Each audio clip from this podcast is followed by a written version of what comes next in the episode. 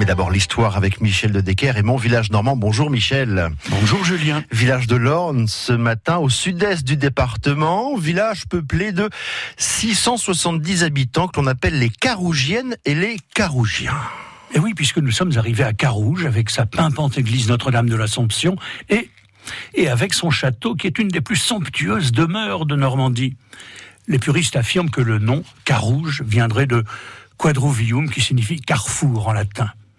Il est vrai que la bourgade se situe tout pile poil à l'intersection de deux voies, celle qui joint Argentan à Mayenne et celle qui unit l'Aigle à Donfront.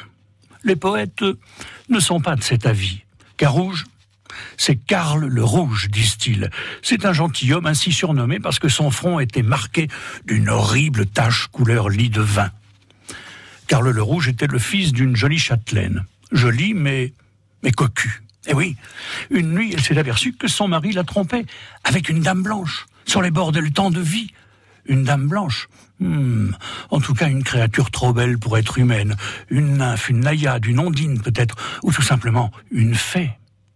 Alors un soir, jalouse, la châtelaine Osaguet va planter le plus pointu de ses poignards dans le sein de la blonde inconnue, qui prenait un peu trop ses aises au bord de l'étang dans les bras de son mari. Un coup de poignard, un seul.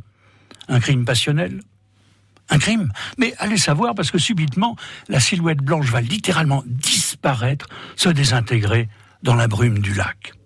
Et oui, mais cette nuit-là, les grenouilles ne chantèrent pas, et à l'aube, on vint réveiller la châtelaine de Carouge en hurlant Madame, madame, c'est affreux.